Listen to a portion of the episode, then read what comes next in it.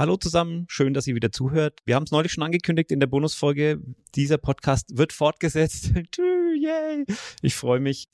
Wir starten in die Staffel 2 und wer den Bonus gehört hat, kennt auch schon meine beiden Mitstreiter, Bodo und Frederik. Hallo, ihr beiden. Hallo. Hallo.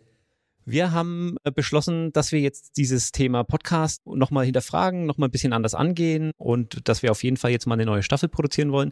Ähm, wir bleiben bei unserem Titel und der grundsätzlichen Frage, ob Deutschland ein Entwicklungsland ist. Also das wollen wir nicht verändern. Aber die Headline wird jetzt ein bisschen anders lauten. Also wir wollen das Thema vor allem Software Craftsmanship erkunden, schauen, was bedeutet das eigentlich, was ist dazu los im Land, was für Themen fallen da rein, was, wie codet man heutzutage, wie lernt man Coden heutzutage, sind schon auch wahrscheinlich viele Fragen, die wir in der ersten Staffel schon mal angerissen haben, die wir auch nochmal diskutieren werden. Aber ähm, genau, das dann alles zu seiner Zeit. Jetzt vielleicht mal an euch beide zuerst die Begrüßung, die habe ich ja auch in der Bonusfolge schon angekündigt. Wir haben uns einen, einen kleinen Spaß überlegt, um uns äh, mal vorzustellen, für alle, die, die jetzt noch nicht äh, länger zuhören, wenn euer Leben ein Software-Repository wäre, was würde dann in eurem persönlichen README stehen? Das war die Hausaufgabe. Und Frederik, vielleicht magst du mal dein persönliches README einfach vorlesen. Genau, ich fange mal an. Genau, da steht drin, Frederik ist 35 Jahre alt, hat während seiner Ausbildung im Jahr 2005 angefangen zu coden und hatte schon vorher ein großes Interesse an IT generell. Das Auseinandernehmen und Zusammenbauen von Computern hat er schon als äh, Jugendlicher beherrscht. Aber Programmieren gibt ihm die Möglichkeit, Computer so zu gestalten, wie er es möchte. Er ist seit 15 Jahren als Backend-Entwickler tätig und arbeitet seit etwa einem Jahr bei Branded Development im Java-Backend-Umfeld. Und er mag es, äh, sich in schwierige Problemstellungen zu vertiefen und ist der Meinung, dass es für fast, für fast alles immer eine Lösung gibt. In seiner Freizeit hat er momentan keine Coding-Projekte, da er Zeit mit seiner Familie verbringt und gerne in Videospielwelten abtaucht. Das ist schon mal ganz gut. Die, die könnt dann gerne auch die Readmes nochmal auf der Webseite nachlesen. Äh, die werden wir in den Show Notes auf jeden Fall äh, verlinken. Willst du zugeben, dass du die nicht komplett alleine geschrieben hast? Oder? Ich wollte, habe überlegt, ob ich es am Anfang noch sage. Ich habe ich hab einen langen Text verfasst, der war ein bisschen zu lang, habe es mir tatsächlich jetzt, tada, mit ChatGPT zusammenfassen lassen. Genau, also wer nochmal äh, hören will, was wir von ChatGPT und den Möglichkeiten halten, äh, gerne auch nochmal in die letzte Bonus-Episode reinhören. Dann Bodo, die gleiche Frage auch in deine Richtung. Was steht in deinem persönlichen README-File? Ja, in meinem persönlichen README-Fall steht, dass ich 1980 ungefähr, glaube ich, Softwareentwicklung oder Softwareprogrammieren gelernt habe. Damals noch auf einem Sinclair ZX80, glaube ich. Und ja, meine Motivation eigentlich zum weiterhin zum Coden ist, dass mich Softwareentwicklung nach wie vor begeistert. Mich begeistert es einfach, Dinge zu bauen, schnelles Feedback zu bekommen über das, was ich gerade da mache, um eben zu sehen, ob es funktioniert und wie es funktioniert. Und ich arbeite derzeit, man muss sagen, wieder als Softwareentwickler. Hatte ja mal etliche Jahre auch andere Dinge gemacht bei uns in der Firma, die jetzt nicht direkt mit Softwareentwicklung zu tun hatten. Ich interessiere mich im Moment besonders für Systemkonzepte, für Test-Driven Development, vor allem Testautomatisierung und versuche eben auch meine Erfahrungen und Überzeugungen an die Kollegen weiterzugeben, die sozusagen nachkommen. Ich bin ja schon etwas äh, älter und länger im Geschäft und habe schon eine Menge, ja, Dinge gesehen, sage ich mal so. Beruflich arbeite ich im Moment gerade mit Java konkret und Spring Boot Backends für eine Unternehmensanwendung, gelegentlich auch mal mit Angular fürs Frontend. Ich versuche also immer Test First zu arbeiten. Das heißt natürlich, wenn man mit Spring Boot arbeitet, mit JUnit 5. Ab und zu verwende ich Mutation Testing, zum Beispiel PyTest. Was das genau ist, können wir vielleicht mal in einer zukünftigen Folge tiefer erkunden, für die, die das, denen das jetzt nichts sagt. Und in meiner Freizeit mache ich Musik, gehe manchmal zum Fliegen oder fliege auf dem Flugsimulator X-Plane 12 ist die aktuelle Version. Ja, aber auch nicht so ein bisschen, sondern schon auch so richtig ernst, ne? So mit, mit richtiger Simulation und äh, simuliertem Funkverkehr und äh, dem ganzen Drum und Dran. Ich, Ganz genau, ja. Ich durfte schon mal mitfliegen. Du bist ja schon mal mitgeflogen. ja. Du fliegst ja auch in echt. Also. Und ich fliege auch in echt, ja. Genau. Wenn das Wetter wieder wärmer wird. Genau, dann will ich mich natürlich auch vorstellen. Vielleicht kennt mich der eine oder andere schon aus Staffel 1, aber trotzdem habe ich jetzt mir das nicht nehmen lassen. Wenn es um Texte schreiben geht, bin ich immer ganz vorne mit dabei. Ich habe mir auch ein persönliches README geschrieben und bei mir steht drin, Jürgen ist irgendwann mal in einen Kessel vor der 90 Minuten Lehrkassetten gefallen und kann sich seitdem nur schwer von Mikrofonen fernhalten. Wenn er nicht gerade Podcasts aufnimmt oder Veranstaltungen rund um das Thema organisiert, schreibt er wahrscheinlich Texte mit schlechten Wortwitzen ins Internet oder hängt an einer der vielen Boulderwände in der Region rum. Gerne erinnert er sich außerdem an die Zeit zurück, als er Basic Code Zeile für Zeile aus Büchern in seinen C64 abgetippt hat. Vielleicht nicht ganz so, ganz so alt wie Bodo, aber schon auch in der Zeit. Und beinahe wäre Jürgen auch Softwareentwickler geworden. Er ist dann aber an den entscheidenden Weggabelungen in seinem Leben erst in Richtung was mit Netzwerken und dann hin zu was mit Medien abgebogen. Geblieben ist ihm eine unbändige Neugier auf alles, was mit Coden zu tun hat und irgendwie gibt es ja deshalb auch diesen Podcast. Programmcode für den C64 abzutippen, das weiß ich auch noch. Ja, ja am C64 und Schneider CPC von meinem Papa habe ich das auch gemacht. Da kann ich mich tatsächlich noch an, an, an Einspielerinnen, dass ich da nächtelang, abendelang, tagelang, ich weiß gar nicht, es hat ewig gedauert. Die Listings und fehlt ein genau. irgendwo oder ein Die Listings abzutippen und es hat dann nie funktioniert auf Anhieb ja. und alles nochmal zu vergleichen. Also es ist wirklich Wahnsinn. Aber das war schon äh, na, nicht ganz zehn Jahre später, als, als du wahrscheinlich angefangen hast. Aber doch sieben, acht war es auf jeden Fall. Mhm. Wir haben uns überlegt, wie wir diese Podcast-Sache jetzt irgendwie gestalten wollen, dass sich das irgendwie gut für uns anfühlt. Also da werden wir jetzt ein bisschen experimentieren wahrscheinlich. Wir haben uns so ein paar Rubriken überlegt, die wir eigentlich ganz gerne machen wollen. Da dürft ihr uns aber auch gerne Feedback dazu geben, ob ihr von irgendwas mehr oder weniger hören wollt, ob das irgendwie sinnvoll ist. Zum Beispiel wollen wir über Aktuelles reden, aber vielleicht ist es in dem Podcast, den man in einem Jahr noch hört, äh, völlig, völlig für die Katz. Also vielleicht will es gar niemand. Trotzdem würde ich jetzt einfach mal unsere Struktur, wie wir sie uns überlegt haben, äh, mal knallhart durchziehen und euch fragen, gibt es aktuell aus dem Bereich Technik, IT, Softwareentwicklung, ähm, das euch so wichtig erscheint, dass ihr da unbedingt drüber reden wollt? Was mich im Moment gerade umtreibt oder interessiert, ist so das Thema Software Craftsmanship. Unter anderem deswegen, weil wir halt mit einem äh, Buch auch hier in der Firma im Team oder mit mehreren Teams eigentlich angefangen haben, uns damit zu beschäftigen. Da gibt es eben ein sehr ja, spannendes Buch vom Robert C. Martin, Onkel Bob genannt auch. Und ja, das äh, hat einige interessante Aspekte zum Thema, wie man heutzutage Software entwickeln sollte. Und da können wir mal tiefer einsteigen. Okay, äh, du sagst was Aktuelles, weil dieses Buch noch relativ neu ist oder weil du, weil wir uns jetzt gerade auch mit mehreren Kollegen und, und also im größeren Kreis damit befasst haben? Das Buch ist jetzt nicht mehr ganz neu, also es ist nicht neu rausgekommen gerade, sondern ja, es gab einfach den Anstoß bei uns in der Firma, sich nochmal näher damit zu beschäftigen, in welchen Rahmenbedingungen wir eigentlich Software entwickeln wollen, wie wir sozusagen gute Qualität produzieren können, wie wir uns auch letzten Endes an Alleinstellungsmerkmal oder doch zumindest von dem Haus Wald- und Wiesen-Softwareentwickler sozusagen absetzen können, um eben einfach besser zu sein, also im Sinne von einem guten sportlichen Wettbewerb einfach besser zu werden, auch jederzeit und, und immer wieder. Und da ist uns eben dieses Thema über den Weg gelaufen und ich denke, das war ein, wirklich eine sehr gute, sehr gute Wahl, sich damit oder mit, mit diesen Anregungen vom Onkel Bob sich nochmal tiefer zu beschäftigen. Also jetzt, bei mir ist, muss ich sagen, eigentlich irgendwie offene Türen eingerannt worden, weil das sind alles Themen, die mich eigentlich schon immer beschäftigt haben. Es hat mir manchmal in der Vergangenheit ein bisschen gefehlt, Kollegen, mit denen ich mich darüber auch austauschen kann oder auch ein Forum, in dem man sich da austauschen kann. Ich habe schon hin und wieder mal versucht, das auch irgendwie weiterzugeben. Ähm, und ja, jetzt hat sich halt bei uns in der Firma endlich ähm, ja so eine kleine Gruppe zusammengetan, auch nochmal angeschoben von einem anderen Kollegen, dem das eben wichtig war. Und das hat jetzt ganz gut so funktioniert und ja, sind wir ziemlich gut ins Gespräch gekommen über diese Themen. Also das heißt, da ist dir dann wirklich das Herz aufgegangen. So, ja. als wir am Mittwoch in, ich war ja auch dabei, am, am Mittwoch in, in, in, unserem Open Space in großer Runde mal über dieses Buch geredet haben, fand ich auch mega spannend und ich meine, ganz viele Themen werden wir, glaube ich, jetzt auch in diese und in die nächsten Episoden packen.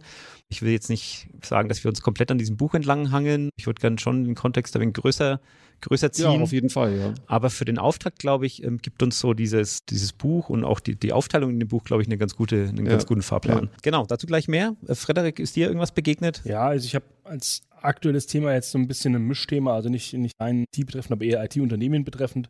Die Silicon Valley Bankenkrise, die so ein bisschen, man weiß nicht, was das noch, vielleicht wissen wir nächstes Mal mehr, aber das trifft jetzt scheinbar, scheinbar doch einige, vor allem Startup-Unternehmen, eventuell ein bisschen hart, weil die ihre Kredite nicht mehr, nicht mehr gesichert sind. Ne? Und äh, hoffen mal, dass es nicht allzu weite Kreise zieht, aber das ist so ein Thema, das schüttert zumindest gerade die amerikanische IT-Welt so ein bisschen äh, und auch die, IT, äh, die, die Bankenwelt ein bisschen in, der, in den USA. Hoffen wir, dass das nicht allzu weit strahlen wird, dieses Thema. Aber es ist äh, mal, mal wieder eine Bank, die es gerissen hat und diesmal leider in der IT.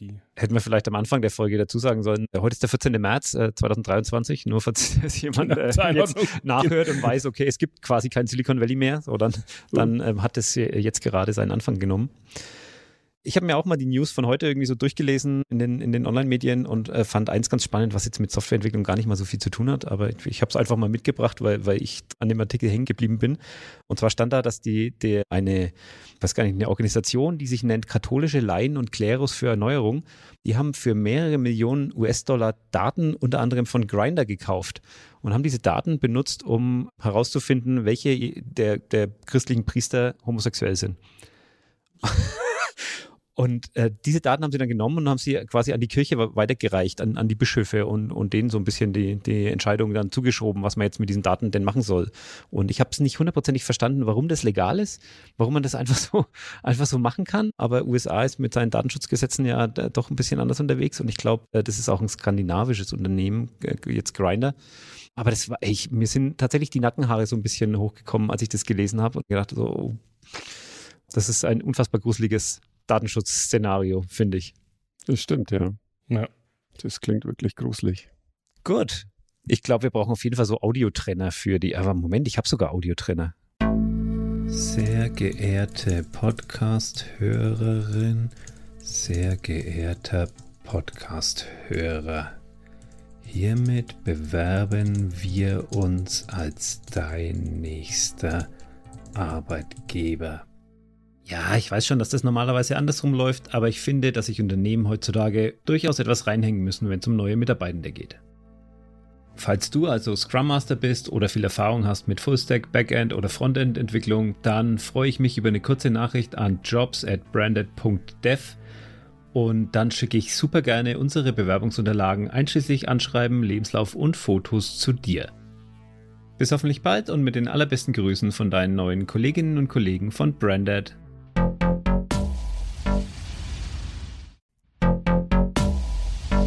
Das ist doch, ist doch fantastisch.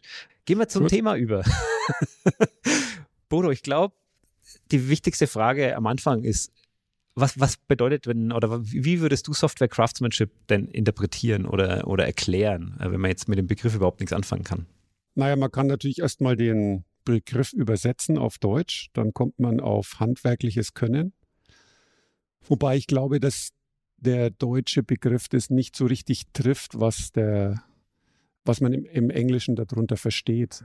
Ich würde es fast im Deutschen eher als äh, Ingenieurkunst fast bezeichnen, als bessere Übersetzung dafür, auch wenn es das jetzt vielleicht nicht genau vom Sprachlichen her trifft. Aber das ist, glaube ich, mehr das, was gemeint ist, ja. Weil es im Deutschen, ich will jetzt nicht sagen negativ konnotiert ist, also es ist nicht negativ konnotiert, aber es gibt schon einen klaren Unterschied zwischen Handwerk und so Wissensarbeit ich meine, ne, zum Beispiel. Ja, in Deutschland ist es halt sehr strikt, auch durch die Ausbildungsregeln und die ganzen ja, Ausbildungsgänge und so weiter. Es ist ja ziemlich klar getrennt, was ist sozusagen ein Handwerksmeister mhm. und was ist ein Ingenieur.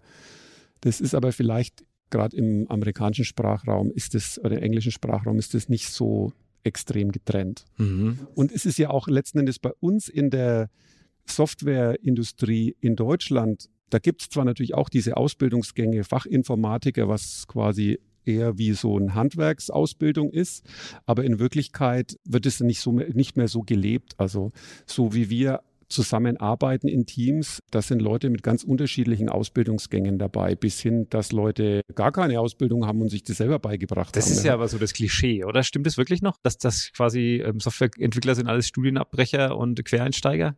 Nee, würde ich nicht sagen. Die gibt es natürlich auch und zwar nicht wenige, das ist richtig. Aber es gibt natürlich genauso Leute, die irgendwie Quereinsteiger sind, die wirklich, also ich zum Beispiel habe E-Technik studiert, ist jetzt, habe ich früher auch nicht gedacht, dass das jetzt wirklich im engeren Sinn was mit Softwareentwicklung zu tun hat. Ich habe immer gedacht, naja, das sind dann die Informatiker, mhm. aber stellt sich raus, ist nicht so. Die, also es ist tatsächlich so, dass viele Ingenieure, auch Maschinenbauer, viel mit genau, Software ja. zu tun haben, weil natürlich ganz viele Dinge heutzutage mit Software gesteuert werden und in der E-Technik ist es genauso.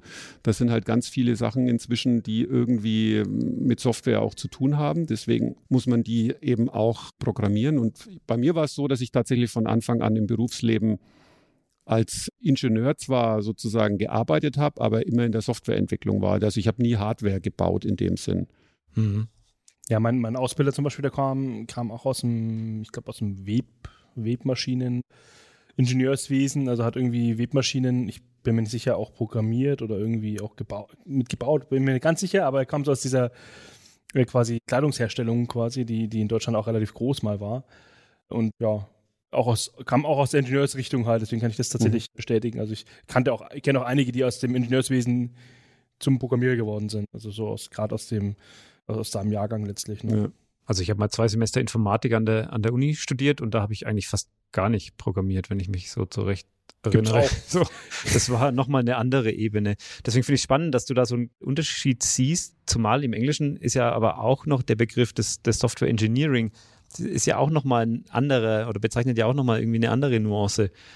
Ja, stimmt. Da kommt der Begriff natürlich mit dem Ingenieur im Deutschen wieder rein und ich finde, das ist ja ich glaube, es ist so das Gleiche gemeint, nämlich, dass man eben auf der einen Seite mit, mit einem Verständnis von einem, im Deutschen vielleicht von einem guten Handwerker, der eben nach, der, nach dem aktuellen Stand der Kunst oder der Wissenschaft oder je nachdem seine Arbeit macht. Und genauso ist es eigentlich für einen Ingenieur. Also ein Ingenieur hat eben eine bestimmte Arbeitsweise, die sehr systematisch ist, genauso wie letzten Endes auch der Handwerker bestimmte systematische Arbeitsweise hat und da überlappt sich das ja auch ein bisschen und das ist, glaube ich, das, was hier gemeint ist. Also es gibt eben bestimmte Grundideen, wie man arbeiten sollte, um eben eine qualitativ hochwertige Software mhm. entwickeln zu können. Würdest du sagen, das ist so der, das ist so der Goldstandard aktuell? Ja. Wer hat den denn erfunden oder wer hat den definiert, wenn du sagst, man sollte? Das ist, das ist so, das ist mir zu losgelöst. Wer, wer sagt, dass er das sollte? Naja, ich meine, zum Beispiel Robert C. Martin ist natürlich einer der wirklich bekannten Speaker, Buchautoren, der auch auf vielen Konferenzen und so weiter gesprochen hat. Gibt es Dutzende von YouTube-Videos von ihm, der natürlich da äh, einer der Sprecher, sage ich mal, ist von dieser Bewegung. Aber gibt es natürlich viele andere auch, Martin Fowler und Ken Beck und so weiter, die eben durch ihre Publikationen und durch die, ihre Auftritte eben viele von diesen Grundideen publiziert haben. Das sind jetzt die, die sozusagen auch aktuell noch quasi leben und noch Bücher schreiben oder auftreten. Viel früher gab es andere Leute, die sich da auch verdient gemacht haben, deren Namen vielleicht nicht mehr ganz so bekannt ist. Es gibt zum Beispiel ein Buch Design Pattern von der sogenannten Gang of Four. Das waren vier Autoren. Die Namen habe ich jetzt nicht mehr auswendig, aber das war so ein Buch, was in den 90ern eben sehr oder Ende der 90er eben sehr populär war, äh, die eben auch so, so grundlegende Dinge erklärt haben, wie man arbeiten sollte, damit man eben eine gute Qualität sicherstellen kann. Was sind denn deiner, deiner Einschätzung nach da die, die wichtigsten Faktoren für, für Qualität an der Stelle? Also was, was stellt genau sicher, dass die Qualität gut wird damit? Ja, eigentlich muss man ja mal fragen, was ist das überhaupt Softwarequalität? Okay, wie, dann wie macht sich, was macht denn, sich das was, bemerkbar? Was ist denn Softwarequalität? Das ist eine gute Frage. wie macht sich das bemerkbar? Genau. Also meiner Meinung nach macht sich nicht nur darin bemerkbar, dass die Software jetzt wenig Bugs hat.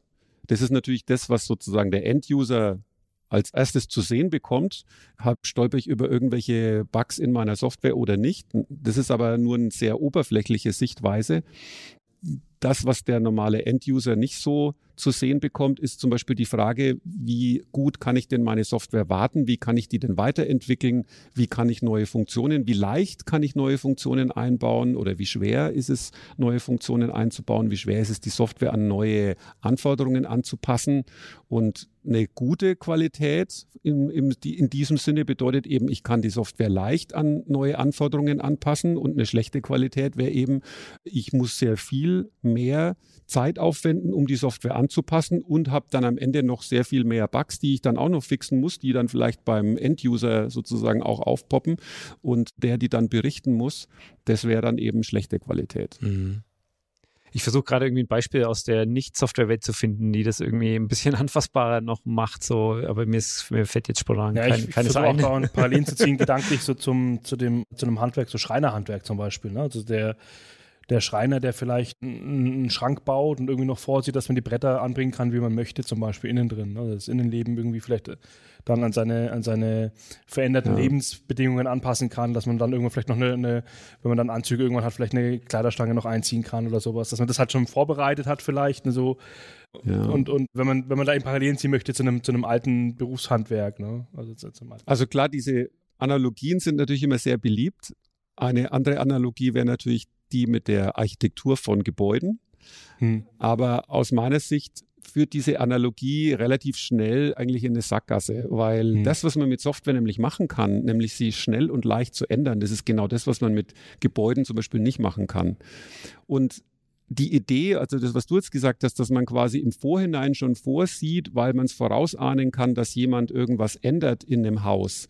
Das ist auch was, was man eigentlich in der Software gerade eben nicht tun sollte, Stimmt. aus meiner Sicht. Man sollte eben gerade nicht sich irgendwelche zukünftigen Anforderungen ausdenken als Entwickler, die aber meine, mein Product Owner oder eben derjenige, der für die Produktidee sozusagen verantwortlich ist, die der noch gar nicht geäußert hat, weil das führt dann dazu, dass die Software unheimlich aufgebläht ist, dass ich viele Funktionen einbaue, die überhaupt niemand braucht und vielleicht auch nie jemand brauchen wird und die ganz viel Geld kosten. Also ja. Softwareentwicklung ist ja richtig, richtig teuer. Also es ist ja nicht so eine, so eine, eine Zeile ist, ist Programmcode. Ich weiß nicht, was, was, wie man das umrechnen kann, aber also es ist sehr teuer. Software zu entwickeln. Und deswegen ist es eben, und das ist auch eine der Dinge, die sich eigentlich in den letzten, sage ich mal, 20, 30 Jahren so herauskristallisiert hat mit der ganzen Entwicklung von Scrum, dass man versucht eben sehr sparsam wirklich nur das zu entwickeln, was wirklich jetzt im Moment gebraucht wird. Und das, was ich meine, dass die Software anpassbar ist, ist, dass ich, dass ich meine Softwarearchitektur für die Funktionen, die ich jetzt im Moment habe, dass ich die trotzdem so strukturiert habe, dass ich sie leicht ändern kann. Und da kommt man auch dann an der Stelle relativ schnell zur Testautomatisierung, weil wenn ich die Software ändere, offensichtlich besteht die Gefahr, Bugs einzubauen. Genau, da muss aber der bisherige, ja. das bisherige Programm noch so funktionieren, wie es soll und das kann man eben mit Testautomatisierung dann genau, äh, eben sicherstellen. Ich, genau, und deswegen gehört aus meiner Sicht zum Beispiel das Thema Testautomatisierung immer ganz eng auch zu der Softwarequalität dazu. Denn nur wenn ich eine Testautomatisierung für meine bestehende Software habe, kann ich eben sicherstellen, dass ich, wenn ich sie erweitere, die alten Funktionen nicht kaputt mache. Und da rückt man dann sehr schnell tatsächlich von der alten Handwerksanalogie ab, weil ja. man ja also Schreiner macht ja ein Möbelstück und das ist dann fertig. eigentlich fertig ja. und du kannst dann halt. Und Software ist eigentlich nie genau, fertig. Eben. Ja, ja, ja, wenn man so möchte, ja, ja, genau. Oder kann nie fertig sein, ja. Ist das ein, ein One-Size-Fits-All-Ansatz oder gibt es davon Ausnahmen? Also ich, naja, gut, ich meine, wenn ich jetzt irgendwie ein kleines Skriptchen baue, was mir, keine Ahnung, irgendwie eine Datei von einem Format ins andere konvertiert und die besteht aus fünf Zeilen, dann hat es natürlich eine andere Dimension, als wenn ich eine Unternehmensanwendung habe, die Hunderttausende von Zeilen hat. Ne? Also ich sage mal zehn Zeilen, vielleicht hundert Zeilen, vielleicht sogar tausend Zeilen. Das kann ich noch überblicken. Das kann ich auch noch von Hand testen alles. Da brauche ich noch keine Testautomatisierung. Und da ist auch das Potenzial für äh, Bugs und für Fehler nicht so groß. Aber es gibt eben und das ist ein fließender Übergang, irgendwann eine Dimension von Software, wo es für den einzelnen Entwickler schon gar nicht mehr zu überblicken ist, selbst wenn er selber der Einzige war, der die Software geschrieben hat, über viele Monate oder Jahre, weil man vergisst ja auch wieder, was man mal vor einem halben Jahr gemacht hat. Und wenn die Software dann so groß ist, dass man das nicht mehr überblicken kann, dann braucht man eben Strukturen und Mechanismen, um trotzdem mit der Software noch irgendwie umzugehen. Und da gehören ganz viele Einzelteile dazu. Also wir haben schon genannt, die Testautomatisierung ist eine davon. Das Ganze in einem Scrum-Prozess zu entwickeln, ist eine andere Sache, die sicher auch wichtig ist.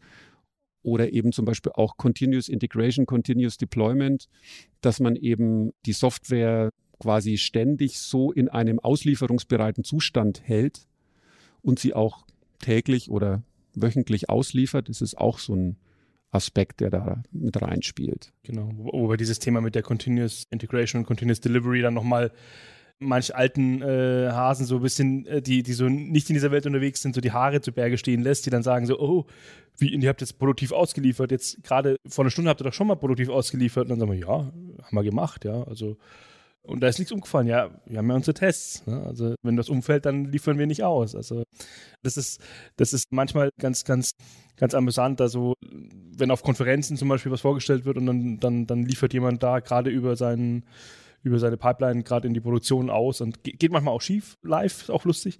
Aber wenn es so, so ist, wie es sein soll, dann liefern die manchmal in Produktion aus, starten ihre Container neu und das geht alles und die können das so zeigen ohne dass da jetzt irgendwie die Produktion tatsächlich gestört wird, ne? Weil ja, also ich meine, was man so hört, die ganzen großen Social Media Anbieter, also Facebook und so weiter oder auch Google, die arbeiten eigentlich alle so. Ne? Ja. Die haben kein Release Date, wo man jetzt so wie man es früher noch, also ich kenne das auch noch so aus meiner Zeit, wo ich angefangen habe, dann gab es irgendwie so monatelange oder sogar jahrelange Vorbereitung mit irgendwelchen äh, ganz langen Plänen und dann hat man da zu dem einen Zeitpunkt hat man es dann ausgeliefert Früher hat man ja noch Software auf CD ausliefern müssen oder so. Ja. Aber das ist eigentlich, da ist man heute komplett davon abgekommen. Selbst für Software, die man eigentlich auch auf, auf CD, also on, sogenannte On-Premise-Software, die sozusagen einmal beim Kunden installiert wird, selbst da ist es so, dass man davon abkommt, so lange Release-Zyklen zu haben, weil es einfach sich gezeigt hat, dass es unpraktisch ist. Ja, weil auch, auch das und da als Allerweltsbeispiel zum Beispiel Browser, Chrome oder Firefox, die ja die haben immer noch so ein feierliches Release, ne, wo sie dann sagen, jetzt haben wir unsere Version, was weiß ich, 59.1, die releasen wir jetzt morgen. Aber im Hintergrund gibt es da schon Nightly Releases, die werden einfach nächtlich bauen, die jede Nacht bauen die ihre Software und ja. liefern die aus, kann man auch ja, runterladen und installieren. Genau. Mindestens jede Nacht, wahrscheinlich bauen sie tagsüber auch noch mal ein paar Mal, ja. aber es gibt eben die Nightly Builds dann.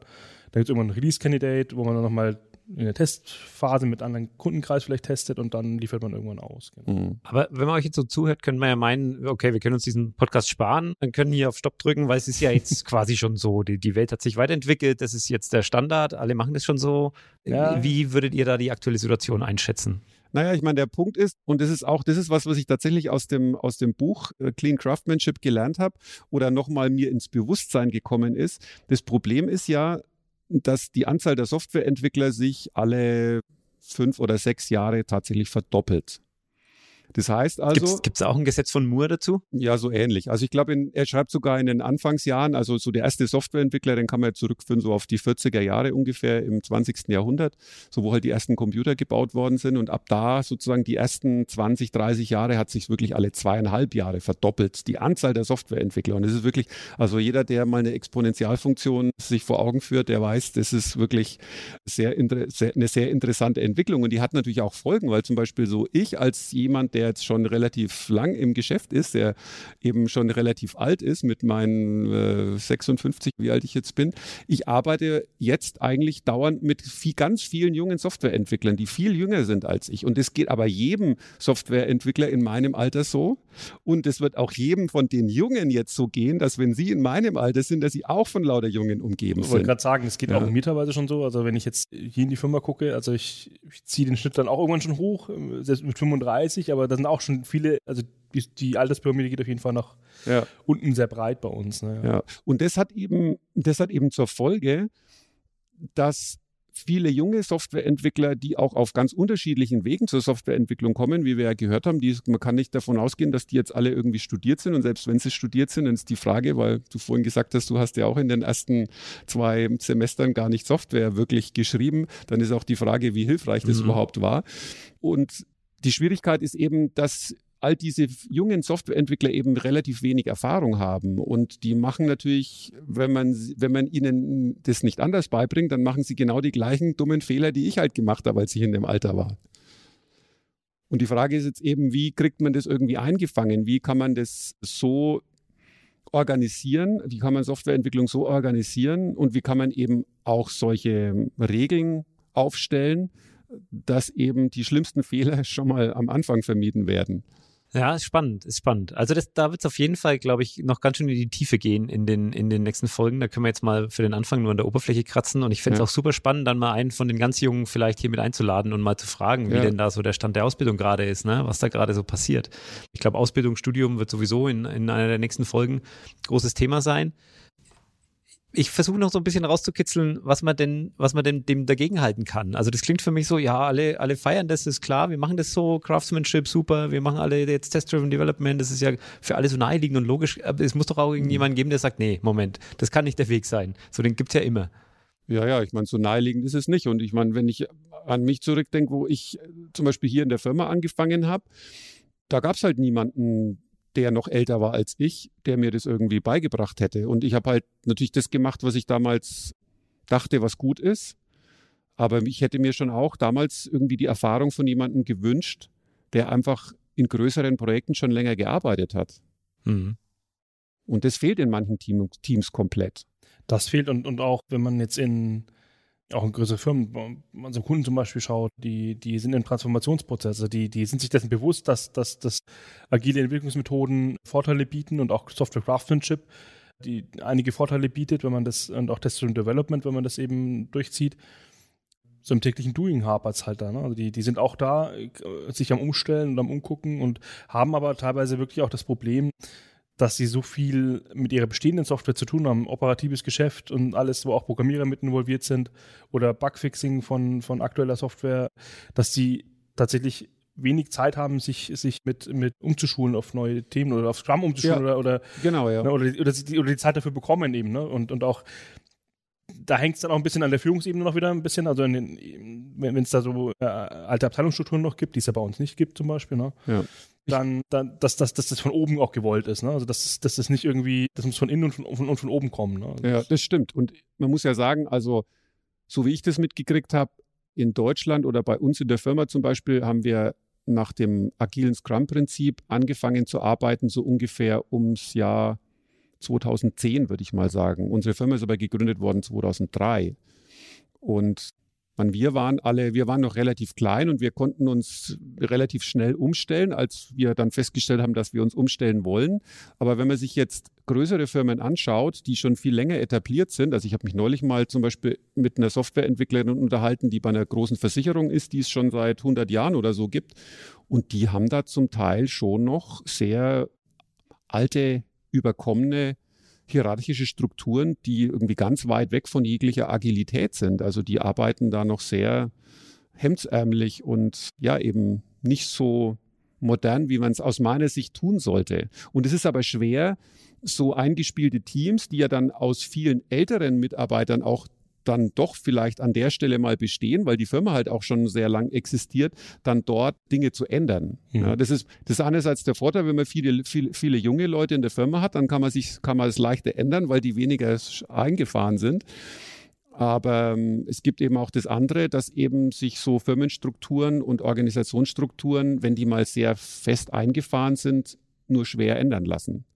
Ja, naja, und es gibt das andere Extrem aber auch, ne, dass es zu viel Veränderung einfach dann irgendwann die Ruhe zum Arbeiten fehlt, ne, wenn du dich, wenn du dich nur noch veränderst. Ähm, aber ich würde jetzt sagen, das ist überhaupt kein Softwareentwicklungsexklusives Problem, ne. Das habe ich jetzt im, im Kopf auf, auf die Bereiche, in denen ich schon unterwegs ja. war, auch, auch übertragen, ja, ja, so, ne, stimmt, diese Strukturen und diese. Also ich meine, gerade diese, dieses, diese, diese Idee der Agilität, die wird ja inzwischen schon seit einigen Jahren nicht nur auf Softwareentwicklung genau. angewendet, genau. sondern in vielen anderen Bereichen auch. Also Allein schon, wenn man sich anschaut, wie Elon Musk seine Raketen baut, das ist ja Agilität genau, in Reinform. Ja. genau, also genau das. Das ist vielleicht noch eine, noch eine der, der tatsächlichen Analogien zum Handwerk, also Elon, Musk, Elon Musks Raketenbau. Also dieses, der baut ja wirklich iterativ und die Rakete stürzt halt ab und explodiert halt mal. Es wurscht, war halt eine Iteration, die schiefgegangen ist also eine CI-Pipeline, die hingefallen ist, wenn man so möchte. Ne? Bei ihm halt immer ein bisschen teurer dafür.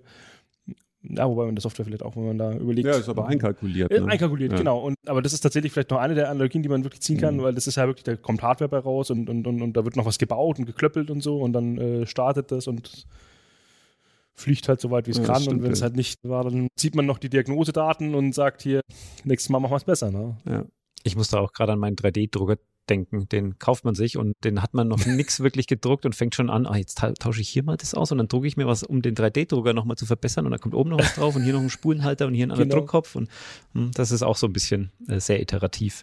Echt, hast du das gemacht, dass du deinen 3D-Drucker nochmal verändert hast? Also ich war nicht ganz so krass unterwegs, aber ich, ich, bin schon in mehrmals in so Probleme gerannt, die ich dann irgendwie nicht mehr einfach so lösen konnte, wo ich dann gesagt habe, nö, jetzt kaufe ich mir einen neuen Druckkopf, dann wird es schon wieder gehen. So, aber wo ich dann lieber was Neues eingebaut habe, als das irgendwie. Was nicht du denn mir gesagt hat, die ersten Teile, die man mit dem 3D-Drucker druckt, sind tatsächlich Teile, die den 3D-Drucker an sich verbessern? Also bei, bei, ganz vielen ist das tatsächlich so. Also ja. jeder, der sich mit dem Thema ein bisschen länger befasst, der, der, macht das eigentlich so. Ne? Also das erste ist mal so ein, so ein Spulenhalter, der irgendwie oben drauf sitzt, statt da unten, weil dann irgendwie halt das Filament besser läuft. Und also gibt so viele, gibt da so eine Community. Echt super. Genau. Das ist wirklich, das ist wirklich iteratives Entwickeln. In diesem Buch, von dem wir jetzt geredet haben, ähm, teilt Martin dies, das Thema so ein bisschen in drei, in drei Bereiche. Ne? Wir haben jetzt viel schon über den, den ersten Abschnitt, er hat es äh, Disciplines genannt, mhm. wo es viel dann um, um eben ja diese Art und Weise geht, wie man denn heutzutage entwickelt. Der zweite Bereich heißt Standards. Kannst du mir das so ein bisschen erklären, was damit gemeint ist und, und was da so reinfällt? Also das, was er als Standards ansieht, das ist einerseits die Produktivität.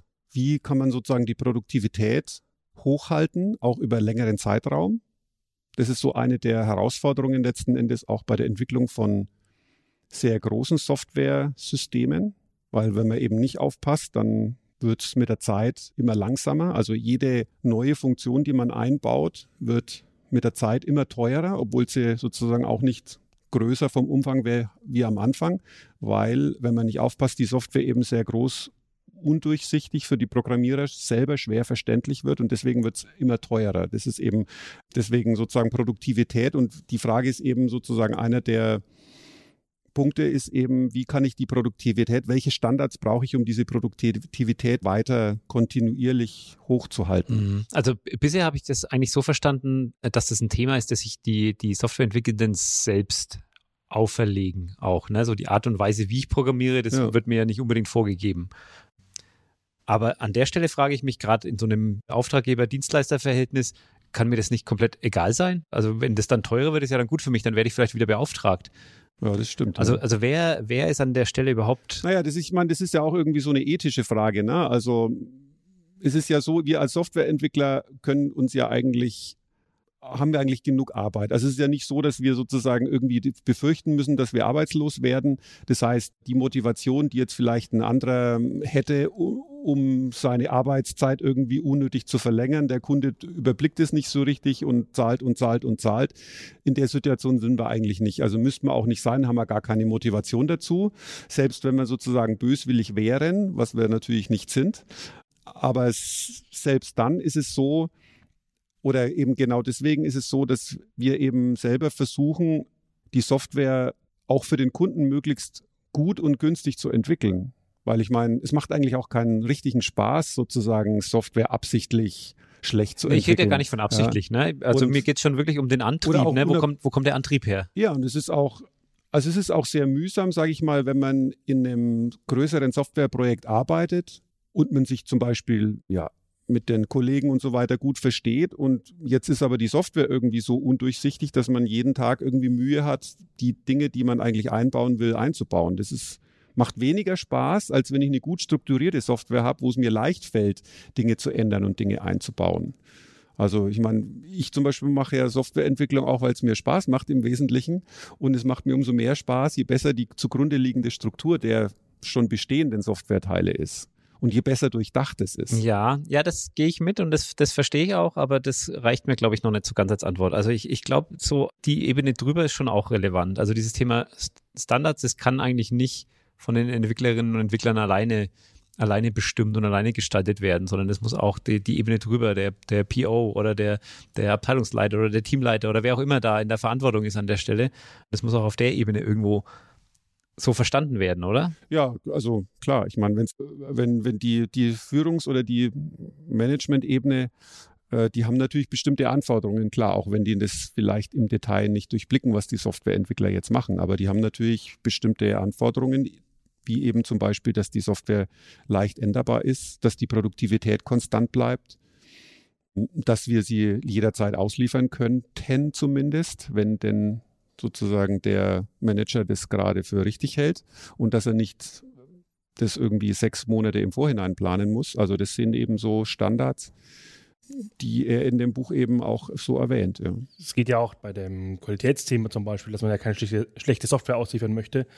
Geht es auch so ein bisschen darum, dass man, dass man die technische Schuld im Projekt gering hält. Ne? Also das, das, da war ich letztes Jahr eben, ich habe es jetzt gerade rausgesucht, wie es genau hieß, bei einem Vortrag von der Carola Lilienthal auf, dem, auf der VCHUX äh, die, hat, die hat einen Vortrag gehalten über technische Schulden dem Management erklären, was ein echt interessanter Vor Vor äh, Vortrag mhm. war. Mhm.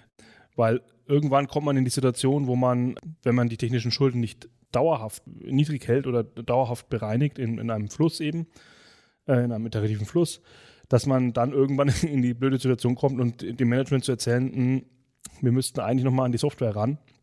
Und das zahlt dann, dann wirklich gar keiner. Also dieses, dieses, die Qualität ist schlecht und wir haben Probleme, unsere Software weiterzuentwickeln, weil, im, weil die Wartbarkeit einfach, der Aufwand für die Wartbarkeit zu groß geworden ist. Für die Wartung zu groß geworden ist. Und da gibt es verschiedene Möglichkeiten, das da anzusetzen. Also da gibt es zum Beispiel so, so die Regel der Pfadfinder, also Boy Scout Rule, dass man einfach guckt, wenn man jetzt irgendwie in einen Code reinfasst und noch vielleicht drumherum ein bisschen Stellen sieht, die nicht so, nicht so sauber gemacht sind, dass man die dann halt einfach noch mit sauber macht, obwohl die jetzt mit dem eigentlichen Thema, was man gerade bearbeitet, eventuell nichts zu tun haben. Das ist so die Boy Scout Rule, ne? Also dass man, dass man einfach den Ort, den man besucht hat, besser hinterlässt, als man ihn vorgefunden hat. Also es ist so ein bisschen wie so ein selbst auferlegter Ehrenkodex. G genau, kann man aber auch im Team tatsächlich so als, als Charterregel mitgeben, ne? also dass man sagt, man als Team hält man das jetzt als, als, als Teamregel fest und man, man schaut halt einfach immer, dass man, wenn man irgendwas anfasst, dass man das dann immer noch mal ein bisschen besser macht vielleicht. Das finde ich super spannend. Vor allem, weil der letzte Abschnitt in diesem Buch auch sich mit dem Thema Ethik äh, mhm. befasst. Und, und gerade, ich habe mich da mit den, auch mit dem Buchclub, mit unseren Kollegen unterhalten darüber und, und die haben mir als Beispiel genannt, naja, die Dieselaffäre ist so ein Beispiel, wo man mal mhm. schön diskutieren kann, welche ethische, moralische Verantwortung einzelne Softwareentwickelnde haben. Und du sagst jetzt gerade, ja, also wir machen das nach der Boy Scout Rule. Wenn ich jetzt überlege, wenn du in diesem Projekt entwickelt hättest, ja, die, die Dieselsteuerungssoftware in einem, in einem, ich nenne jetzt kein, kein, oder habe ich schon einen genannt? Nee, ich habe nur Dieselaffäre gesagt. Ne, ich nenne jetzt mal keinen Autobauer, aber es, das Problem hatten ja mehrere. Stimmt. Wenn dein Manager zu dir sagt, so, bau mal bitte hier eine Funktion ein, die auf dem Teststand ein anderes Ergebnis ausspuckt als in der Echtwelt draußen. So, wie würdest du damit umgehen? Mhm beißt sich nicht unbedingt mit der Boy Scout Rule, weil die Boy Scout Rule, äh, ich würde dann halt die Funktion, die da beschummelt, möglichst perfekt machen. Ne? Also. also du würdest deinen Job versuchen, möglichst gut zu machen. So dass dein Vorgesetzter. So, so, also so, so rein auf, auf, das, auf, das, auf die reine Aufgabe bezogen, wahrscheinlich vermutlich ja, weil ich vielleicht den Kontext gar nicht kenne. Ne? Da sagt er. Naja, aber ich meine, das ist ja eigentlich genau der Punkt äh, in, der, in der den er mit der Ethik ansprechen will, dass man eben nicht als Programmierer sich darauf zurückziehen soll, dass man den Kontext nicht kennt oder dass das einen nicht interessiert oder dass man sich nur sozusagen auf seine unmittelbare Aufgabe konzentriert, sondern dass eben Softwareentwickler sehr wohl im Kontext der, der, der Gesellschaft auch existieren und in dem Sinne auch eine Verantwortung tragen. Und zwar eine ziemlich große Verantwortung, weil fast alles, was uns heute umgibt, ist irgendwie von Software gesteuert.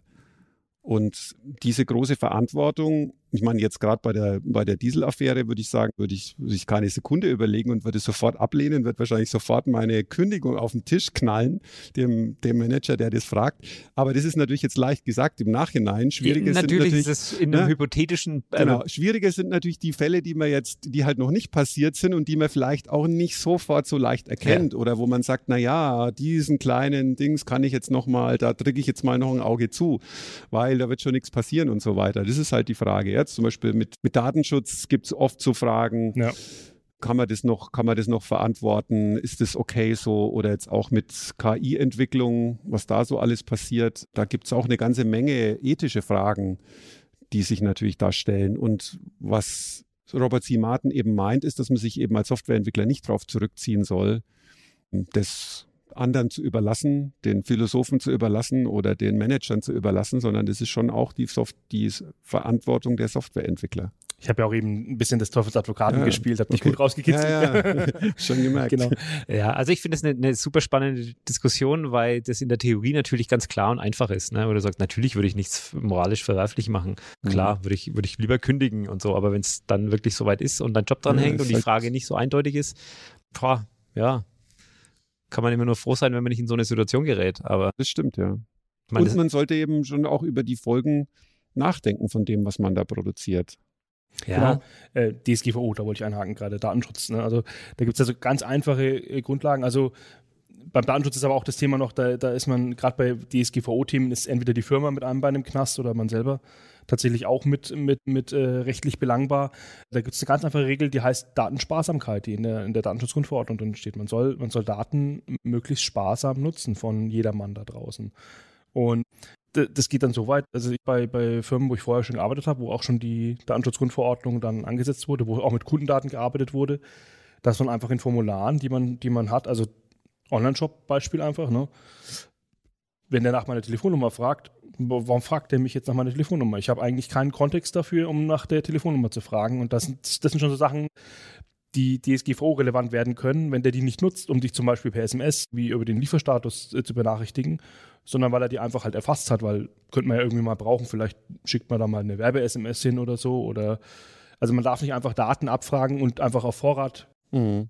Bevorraten. das war früher eben etwas unscharf definiert. Mit der DSGVO ist es sehr scharf definiert eigentlich. Also ich finde die Datensparsamkeit finde ich auch noch relativ, äh, relativ das unscharf. Ist, das ist auch noch genau, also der Paragraph ist noch genauer ausgeführt auch. Ne? Also da steht auch sowas okay. drin, dass man halt keine Daten abfragen soll, die man nicht selber weiterverarbeitet.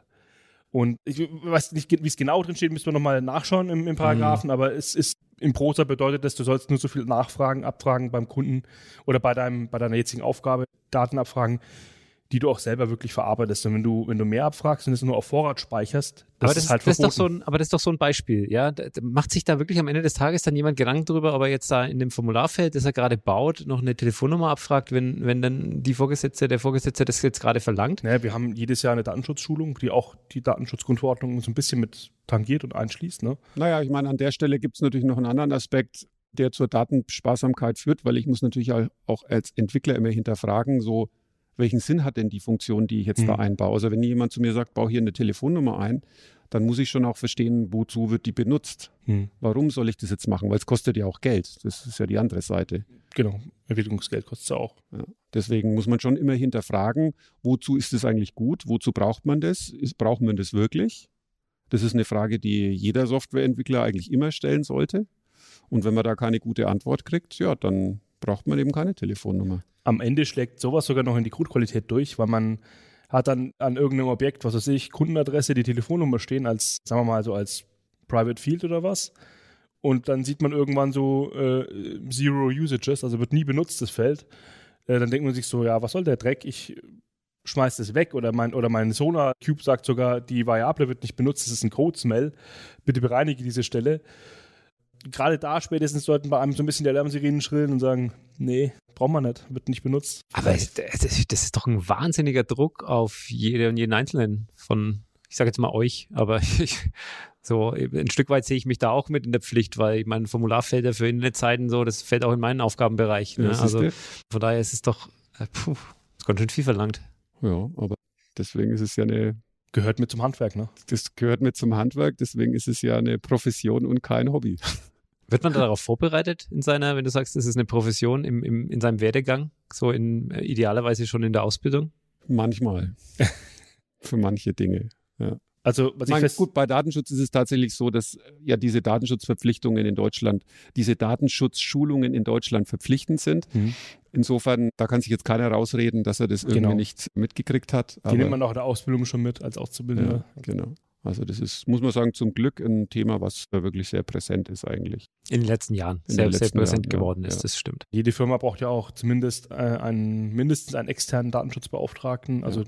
der kann auch intern sein, aber meistens zu teuer, weil der. Und ich meine, was passiert, wenn man da eben kein Augenmerk drauf richtet? Das habe ich ja am Anfang mit meiner News irgendwie schon, schon mal gezeigt, wenn man das alles nicht so ernst nimmt, was mhm. da am Ende dann rauskommt. Naja, also es ist, es gehen jetzt tatsächlich so nach, nach den ersten paar Jahren, die jetzt die Datenschutzgrundverordnung aktiv ist, auch EU-weit, EU gehen schon die ersten Strafen tatsächlich rum. Also äh, gut, leider an Konzerne, die, man, die sich da versuchen zu gegen, dagegen zu wehren, also an Facebook als Paradebeispiel, der, die ja ein Datenleck hatten. Ja, äh, die mussten doch zahlen, oder? Ich, ich, weiß nur nicht, inwiefern sie wirklich gezahlt haben. Oder ich glaube, sie versuchen sich gerade noch rauszuwinden irgendwie und, und, und lassen das alles nochmal von Anwälten durchklagen. Durch, äh, aber wenn man ein europäischer äh, Firma, Konzern ist und irgendwie Datenschutzauflagen nicht einhält und dann dafür auch quasi angeklagt wird, dann äh, sind die Strafen ist ja auch, ist ja auch gut und richtig. Ähm, was natürlich da im Fahrwasser passiert, ist dann wiederum nicht so schön, dass dann irgendwelche Abmahnwellen gegen, gegen Mittelständler irgendwie losgetreten werden, weil sie Schriftarten auf ihrer Webseite haben. Das ist also, die andere Phase, ja. Das, das, das, ja, aber gut, ähm, das, das hat immer zwei Seiten, ja. ja. Ähm, grundsätzlich bin ich auch ganz froh, dass da was passiert und dass das keine leeren Drohungen, keine leeren Drohungen sind. Jo, wir sind jetzt ganz schön durch die Themen, wie soll ich sagen, gerannt, äh, gesprungen, gehüpft. Wir werden äh, bei all diesen Sachen, glaube ich, noch tiefer gehen in den nächsten, in den nächsten Folgen. Das sollte jetzt bewusst mal oberflächlich ein bisschen an der Einführung, auf der Einführungsebene bleiben. Gibt es noch irgendeinen Punkt, den ihr noch mit reinschmeißen würdet zum Thema? Also es gibt noch ganz viele Punkte natürlich, aber es würde jetzt, glaube ich, alles den Rahmen sprengen. Genau, ich glaube auch, dass wir es lieber ein bisschen kürzer halten, ein bisschen durchstrukturieren. Dann kann man sich gezielt nämlich dann die, die Episoden und Themen rauspacken, für die, die nicht alles hören wollen. Mhm. Finde ich eigentlich auch selber ganz angenehm. Dann mache ich wieder so einen schönen Trenner rein hier. Und kommen wir noch abschließend, würde ich sagen, wir haben hier noch die Kategorie Picks. Ach nee, ich hatte, ich hatte einen schönen Namen dafür, ne? Ich habe es das äh, Software-Update-Update äh, genannt. Machen wir noch das Software-Update-Update. Nein, okay, ich sehe schon, bin nur ich, der sowas gut findet. Ich liebe das total, wenn, wenn technische Podcasts sich die Leute dann noch darüber austauschen, was sie gerade für coolen Tools und, und Helfer und Programme und Online-Dienste und so entdeckt haben, weil da nehme ich mir immer wahnsinnig viel mit. Deswegen habe ich euch gefragt in der Vorbereitung, ob ihr nicht auch irgendwie einen aktuellen Pick habt, den ihr mir, den ihr mir hier rüberwerfen könnt. Also ich darf jetzt auf New Bing mit der neuen OpenAI Chatbot-Anbindung sozusagen zugreifen seit, glaube ich, irgendwie fünf Tagen, vier Tagen oder so. Ich war ja auf der Warteliste und habe auch mir sogar auf meinem MacBook einen Edge oh, tut, das tut mir weh. Das tut mir im Herzen ich, weh. Damit ich in der Warteliste sozusagen weiter vorkomme, was scheinbar geholfen hat. Und das, da bin ich am rumprobieren und ausprobieren, was der so alles kann und auch wie die Unterschiede zu, zu ChatGPT sind. Also ich habe auch einen Account bei ChatGPT von OpenAI direkt.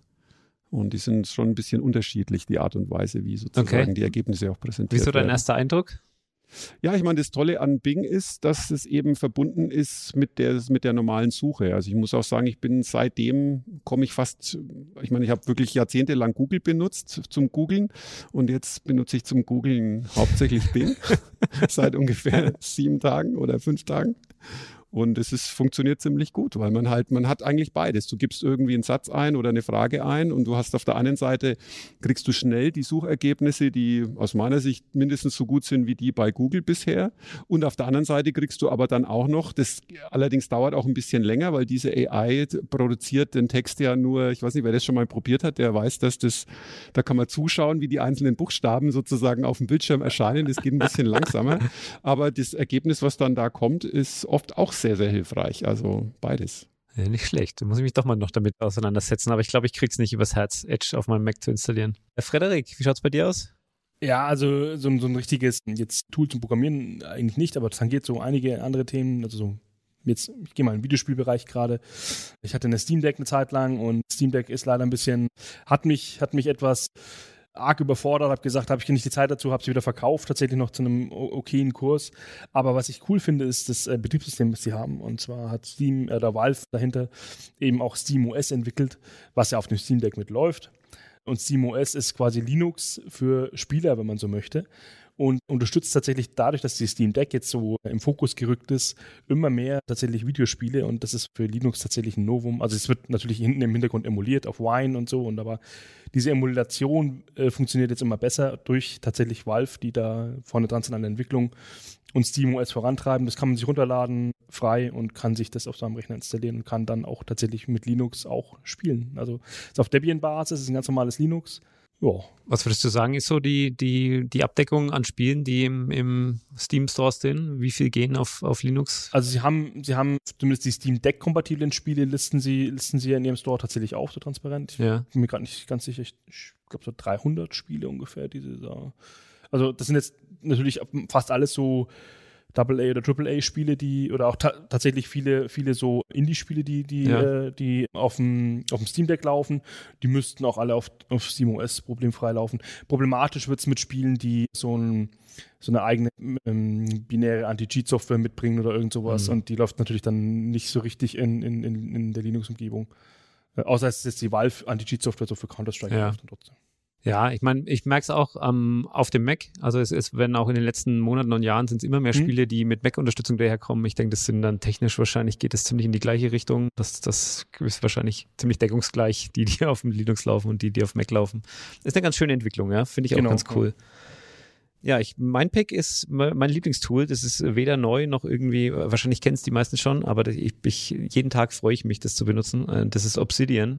Obsidian MD, MD. Also es ist quasi eine, eine Software zum Markdown-Notizen schreiben eine Notizverwaltung und ich habe die, ich habe die vor Jahren mal ausprobiert und habe das schnell wieder beiseite gelegt, weil ich habe gesagt, ja, irgendwie einfach nur so Markdown-Notizen, da kann ich auch tausend andere Programme nehmen, die irgendwie schöner ausschauen. Aber das Coole ist, das hat so einen Second Brain-Ansatz, äh, den habe ich damals nur nicht verstanden. Aber eigentlich muss man anfangen und seine ganzen Notizen miteinander verlinken. Und da unterstützt einen äh, die Software eigentlich ganz gut. Mhm. Und am Ende, wenn du das konsequent eine Weile machst, also ich mache da tatsächlich morgens plane ich da meine To-Dos drin und habe dann meine Ideen, Dateien und habe dann irgendwie Dokumentation und mache mir jetzt auch Notizen bei Meetings und so und es vernetzt sich alles miteinander und dann findest du da ziemlich schnell dann irgendwie von einem zum anderen und dir fällt nicht mehr so viel runter und das ist ziemlich, das ist ziemlich cool. Und das ist eine, eine Open Source Software mit wahnsinnig vielen Extensions auch aus der Community, wo man dann auch alles Mögliche, also du kannst da Kanban mit reinmachen und sie haben jetzt vor kurzem ein, ein Canvas vorgestellt, wo man dann Miro-Board-mäßig Karten hin und her schieben kann. Und das alles auf Markdown-Basis, alles in einer Software. Kannst alles einfach nehmen und als, als Dateien wegspeichern, um Backup zu machen. Gefällt mir richtig gut, finde ich richtig, richtig schön. Klingt werde ich sehr nicht, interessant. Gerade mal über die Webseite gescrollt, ist wirklich. werde ich nicht müde, das zu empfehlen. Also sieht, sieht cool aus, ja. Ich bin sowieso ein großer Markdown-Fan, also Ja, von ja. daher. ich gebe gerne mal eine, eine Einführung oder ich habe mich auch schon mit äh, anderen Obsidian Ultras verabredet, dass wir uns mal hier irgendwie so eine kleine Community irgendwie mal Okay. treffen und die, die Profi-Tricks und Tipps austauschen. Sehr gern. Also genau. Dann bleibt eigentlich nur noch zu sagen, in der nächsten Folge wollen wir reden über das Thema Studium, Ausbildung, wie wir es genau clustern, wissen wir glaube ich noch nicht, aber wir schauen auf jeden Fall, dass wir auch da vielleicht noch andere Stimmen dann in Zukunft hören werden in diesem Podcast. Ähm, dann bleibt mir nur noch zu sagen, vielen Dank euch beiden. Ich bin Jürgen Kraus, wir sind Branded und das ist Schwarzcode Gold. Tschüss.